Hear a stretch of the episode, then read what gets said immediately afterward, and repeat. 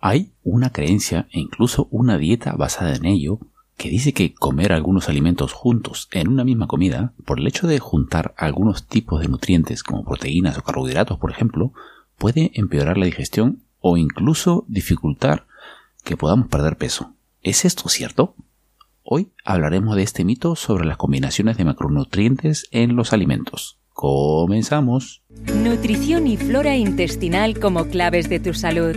En este podcast el doctor Luis Cueva, médico especialista del aparato digestivo con una certificación nutricional por Precision Nutrition y subespecializado en el manejo del sobrecrecimiento bacteriano, te hablará sobre el colon irritable, la flora intestinal, el sobrecrecimiento bacteriano y la nutrición como pilares de tu salud intestinal, bienestar físico y mental te ayudará a disfrutar de las comidas y tener la dieta más variada posible a través de cambios en tus hábitos y estilo de vida con más alimentos y menos medicamentos. Para estar al día, suscríbete en doctorcueva.com.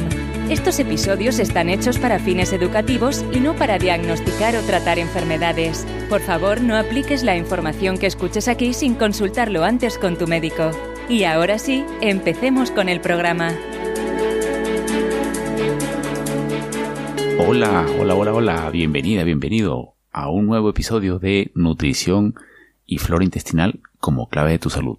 Si esta es la primera vez que me escuchas, muchas gracias por darme un momentito de tu tiempo. Ya sabes que en este podcast nos dedicamos a hablar sobre los problemas digestivos, la salud intestinal y también sobre la nutrición y el estilo de vida, que son los hábitos fundamentales para tener una buena salud y prevenir enfermedades.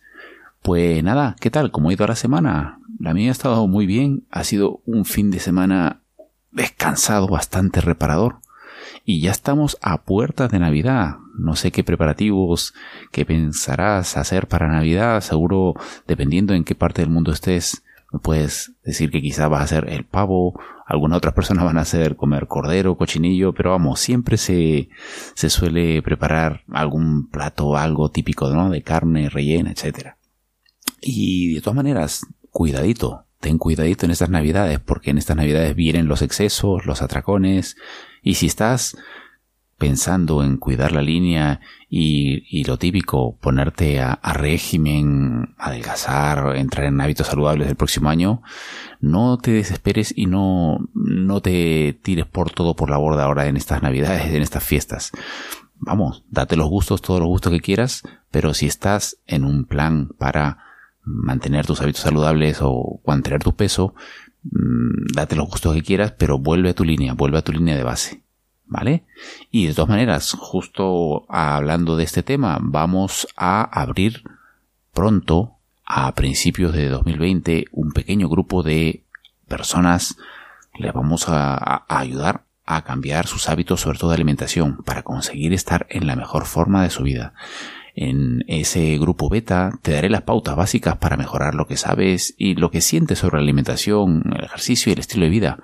Pero muchas de esas cosas quizá ya las sabes y están en todos los medios y lo que necesitas es un empujón para tomar acción. Por eso yo estaré encima tuyo para ayudarte a cambiar tus hábitos, pero lo vamos a hacer de una forma tan gradual y tan progresiva que casi no te darás cuenta, tal como lo hice yo hace un par de años, y te llevará a conseguir resultados al cambiar tus comportamientos y hábitos y que lo hagas prácticamente sin pensar, eso te llevará a alcanzar tus objetivos de comer más sano y conseguir el mejor peso y cuerpo de tu vida, pero de forma permanente, sin dietas restrictivas ni pasar hambre.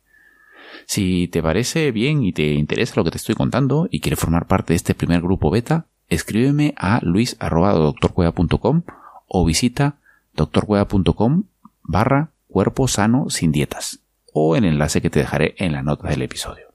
Y bueno, justo este episodio de hoy trata un poco sobre este tema, este mito de combinar los alimentos y los perjuicios que puede tener o, las dificultades que puede eh, conllevar. Y realmente no es tal cual. Es decir, algunas personas piensan, y hay incluso una dieta, creo que se llama la dieta disociada, que combinando ciertos tipos de alimentos, por ejemplo, lo más típico, combinar las proteínas con, el, con los almidones los carbohidratos, puede llevar a, molestias de, de dificultad para la digestión, digestión, cansancio o incluso puede llevar a ganar peso. ¿Es esto cierto? Y esto incluso me lo han preguntado varias veces. Personas incluso mm, eh, leídas y personas que, están bastante informadas y que leen porque todavía se sigue publicando mucho sobre este tema de las combinaciones de alimentos y, que evitar quizás ciertas combinaciones puede quizá ayudar a mm, prevenir estas molestias digestivas o incluso sentirse con más energía o incluso hacer este tipo de dieta que pueda llevar a perder peso. Así que, bueno, vamos a hablar y a desmontar realmente este mito ahora mismo. En primer lugar, eh, ese es el mito. Eh, si es un mito bastante mm, viejo, bastante antiguo, y, pero me, me llama la atención que sigue siendo persistente, de que ciertos tipos de alimentos en una sola comida puedan causar esos efectos, ¿no? De indigestión, ganar peso, etc. Y realmente hay varias variantes de ese mito, pero el más común es que las proteínas y los almidones, es decir, los carbohidratos, los almidones de la patata, de la pasta, etc., y las proteínas de la carne, por ejemplo, que nunca deberían comerse juntos. Ese es el mito más común. La explicación, que realmente es una explicación pseudocientífica y que está desde hace muchos años, hace más de un siglo creo, es que los almidones requieren un medio alcalino para digerirse y que más bien las proteínas requieren un medio ácido. Y, la explicación es que si comes todo junto, los almidones que requieren un medio más básico y, los, y las proteínas que requieren un medio ácido, pues que tu sistema digestivo quizá no sabe para dónde tirar. Mm, lo pongo el medio en el estómago un poco más, más básico, más alcalino o más ácido y como que se atasca, ¿no? Y, y la comida se atasca, no se digiere, quizás se putrefacta. Vale, pues esta explicación realmente no tiene mucho sentido. O sea, eh, se basa en una explicación básica de la fisiología del aparato digestivo, pero es una explicación del siglo XIX, cuando no se sabía bien cómo funcionaba el sistema digestivo. Hoy se sabe muy bien cómo funciona el aparato digestivo y, esto es un mito. Y, realmente es poco comprensible cómo aún hoy en día, con todo lo que se sabe del funcionamiento del sistema digestivo, cómo aún se siguen publicando libros sobre ello. Mira, tu aparato digestivo es como una máquina mm, de autolavado de coches. Es decir, cuando metes el coche al autolavado, hay diferentes partes del coche, ¿no? Hay el, el cristal del parabrisas, está el capó del coche, están las ruedas, y por ello hay diferentes tipos de detergentes o también diferentes tipos de escobillas para las diferentes partes del coche. Que en este caso el coche sería el alimento que entra el autolavado y el autolavado sería la máquina del autolavado sería tu sistema digestivo. Y el coche tiene diferentes partes, como te he comentado, pero todo el coche va avanzando, va progresando y la máquina de autolavado está perfectamente capacitada para en diferentes zonas ir haciendo lo que requiere hacer para lavar el coche en su totalidad. Mira, cuando comes un alimento pasa primero por la boca. Tú masticas, saliva bien, te tragas el alimento, pasa por el esófago y llega al estómago. El estómago empieza a bañarse con el ácido, el ácido que todos tenemos en el estómago, y este ácido lo que hace es eh, matar las bacterias, que siempre son microorganismos que siempre se tragan una mínima cantidad, y aparte del ácido su función es empezar la digestión de las proteínas. Y aquí viene la primera objeción a esta teoría de, de la, a este mito de la dieta mm, disociada, ¿no? Separando ciertos tipos de macronutrientes. Porque siempre que se ingieren carbohidratos, también hay secreción, hay una reacción de secreción de ácido en el estómago. No piense que solamente cuando comes carne o proteínas hay secreción de ácido. Hay también secreción de ácido cuando se ingieren carbohidratos. Quizá menor cantidad, pero sí hay. Luego, una vez que el alimento está más o menos mezclado y parcialmente digerido con el ácido, pasa al intestino delgado.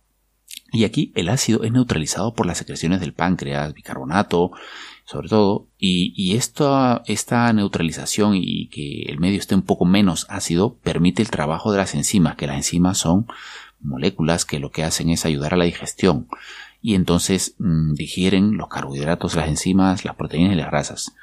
Y también Ojo, lo importante es que cuando se producen y se secretan estas enzimas, se, producen y se secretan todas.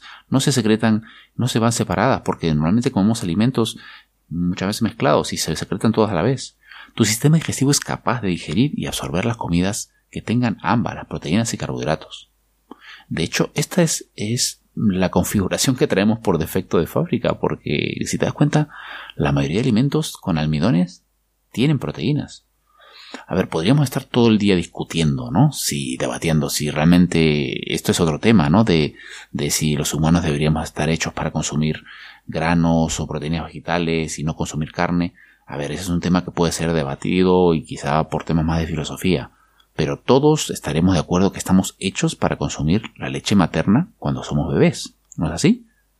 Ahora, mmm, si no estamos diseñados para tomar proteínas y carbohidratos a la vez, ¿qué pasa con la leche materna? Como escuché alguna vez, ¿realmente acaso las mujeres vienen con una teta estampada con una etiqueta que diga proteínas y la otra teta que diga solo carbohidratos? ¿Y el niño tiene que tomar primero una teta y después de un rato la otra teta? ¿Qué va? Muchos alimentos tipo almidones, entre comillas, que se sabe que tienen sobre todo almidones, pero tienen proteínas también. Por ejemplo, aproximadamente el 14% de las calorías en el espagueti y aproximadamente el 15-16% de las calorías del pan del trigo son de proteínas. El arroz y las patatas también tienen proteínas, aproximadamente un 8%. ¿Y qué? ¿No estamos diseñados para comer este tipo de alimentos?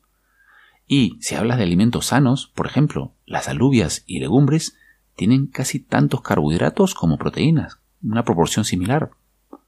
Los defensores de la dieta disociada se horrorizarían al ver a una persona quizá comer carne y patata en la misma comida. Pero no tienen problemas en decir, bueno, está bien que se coma un plato de alubias o un plato de frijoles negros.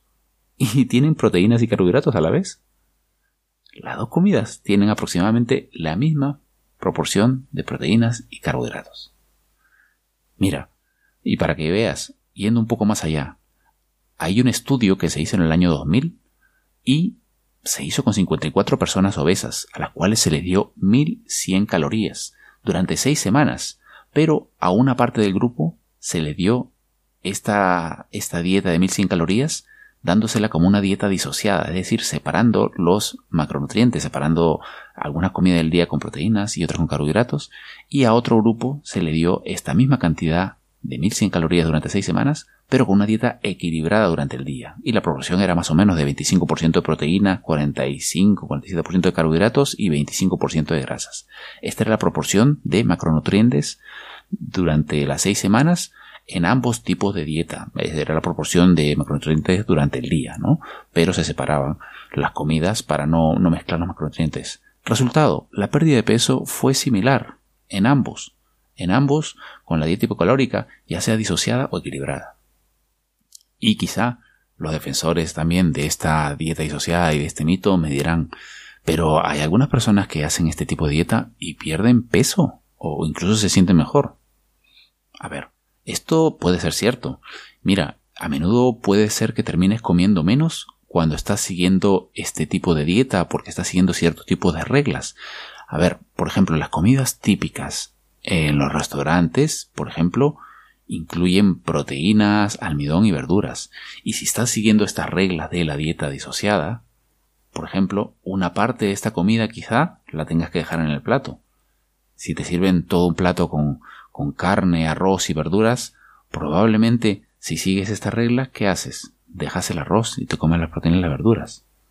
Y entonces al final terminas comiendo menos muchas veces. Y si cocinas para ti, también según los estudios, cuando una comida tiene menos variedad, se tiende a comer menos calorías. Ahora, si esto te suena un poco raro, acuérdate muy bien, por ejemplo, si alguna vez has ido a un restaurante tipo buffet, la cantidad y la variedad de comidas que tenías, si no terminaste comiendo más de la cuenta. Y, por ende, por, por contra, perdona, cuando estás en tu casa cocinando para ti y cocinas pues una, dos o tres cosas solamente o tienes dos o tres opciones para elegir. Dime si no comes, sueles comer menos que cuando tienes, estás en un restaurante tipo buffet. Entonces sí, muchas veces suele perder peso en este tipo de dietas, pero no por el mecanismo fisiológico de separar las proteínas de los almidones, sino porque al final, al tratar de respetar las reglas, sueles tener que mm, dejar de comer ciertos alimentos y dejarlos en el plato y comes menos calorías. Ahora, por otro lado, también cuando comes menos cantidad y menos calorías, al no sobrecargar el estómago, definitivamente eso puede mejorar la digestión, reducir la fatiga y también ayudar a aumentar la pérdida de peso. pero en realidad probablemente podrías obtener los mismos resultados simplemente reduciendo el tamaño de las porciones y, no concentrándote en separar los nutrientes, las proteínas de los carbohidratos. Pero, a ver, yo soy muy práctico. Si realmente es seguir este tipo de reglas, este tipo de, de, de dogmas de la dieta asociada funciona para ti, genial. Pero que sepas que no hay una razón fisiológica o una razón bioquímica para que tengas que evitar combinar las proteínas con los carbohidratos. Pero bueno, sí, hay quizá al menos una razón por la cual sería recomendable combinar las proteínas con los carbohidratos o los almidones. Porque combinándolos muchas veces se tiende a suavizar el pico, el aumento del azúcar en la sangre que ocurre si comes carbohidratos solos. Ya sabes, un, donut o, un, bizcocho o unas galletas. Separar las proteínas y los carbohidratos o seguir otras reglas de dieta te pueden servir, pero muchas veces no por fisiología. Y yo soy de los que piensan que más reglas y menos opciones pueden hacer que comas menos, pero en algunos casos no es sostenible estar basándote todo el tiempo en reglas o limitar tus opciones. Básicamente yo pienso que debes más que nada basarte en en cosas que sean sostenibles y en cosas que tengas implantadas en tus hábitos de alimentación y estilo de vida. Tal cual como haremos en este grupo que te estoy comentando, en este grupo beta de cambios en los hábitos de alimentación y que empezaremos en el 2020. Y ya lo sabes, que tienes la, en las notas del episodio el enlace por si quieres eh, saber más sobre ello y quieres apuntarte. Muy bien, pues hemos llegado así hasta el final de este episodio. Ha sido un poco más breve que otras ocasiones y yo creo que sí, que este formato está mucho mejor. Y bueno, ya la próxima semana publicaremos el último episodio de este año, porque ya se vienen las navidades, me tomaré un descansito y volveremos ya en enero. No estoy seguro si en la primera o en la segunda semana de enero volveremos con nuevos episodios de este podcast. Y ya está, ha sido todo por hoy. Así que si te gusta este podcast y te gustan estos temas, me encantaría que le cuentes esto a cualquier amigo, vecino, primo o conocido que creas que esto le puede servir, porque esto así les ayudará a mejorar su salud, su nutrición y, sus problemas gestivos ellos mismos y nos ayudarás a llegar a más gente. También si estás escuchando esto en tu podcatcher o en iTunes, nos encantaría que nos dejas una revisión con unas 5 estrellitas si es posible, si te ha gustado. O en cualquier podcatcher que utilices para escuchar este, este podcast. Estos episodios son completamente gratuitos y con tu ayuda nos seguirás ayudando a que sigan siéndolo. Muy bien, un abrazo y hasta la próxima. Y así llegamos al final de este episodio. Muchas gracias por acompañarnos. Y si tienes alguna pregunta o comentario, déjalo en nuestro sitio web en las notas del programa o envíamela a luis.doctorcueva.com. Si te gusta el podcast, añádelo a tu lista y puedes seguirme también en Twitter en arroba doctorcueva y en Facebook en facebook.com barra doctorcueva. Todos estos enlaces y de los recursos importantes que mencionemos siempre estarán en las notas del programa. Visítanos en doctorcueva.com si quieres más información y recursos para mejorar tus molestias digestivas y potenciar tu salud, alimentarte mejor y establecer hábitos de vida saludable, pero disfrutando del camino y dándote gustitos de vez en cuando.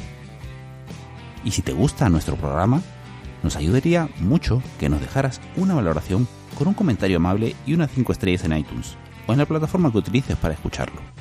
Este podcast es 100% gratuito y eso nos ayudará a seguir manteniéndolo, pero sobre todo podrá llegar a más personas y les ayudarás a mejorar su salud ellos mismos. Eso es todo por hoy y hasta la próxima.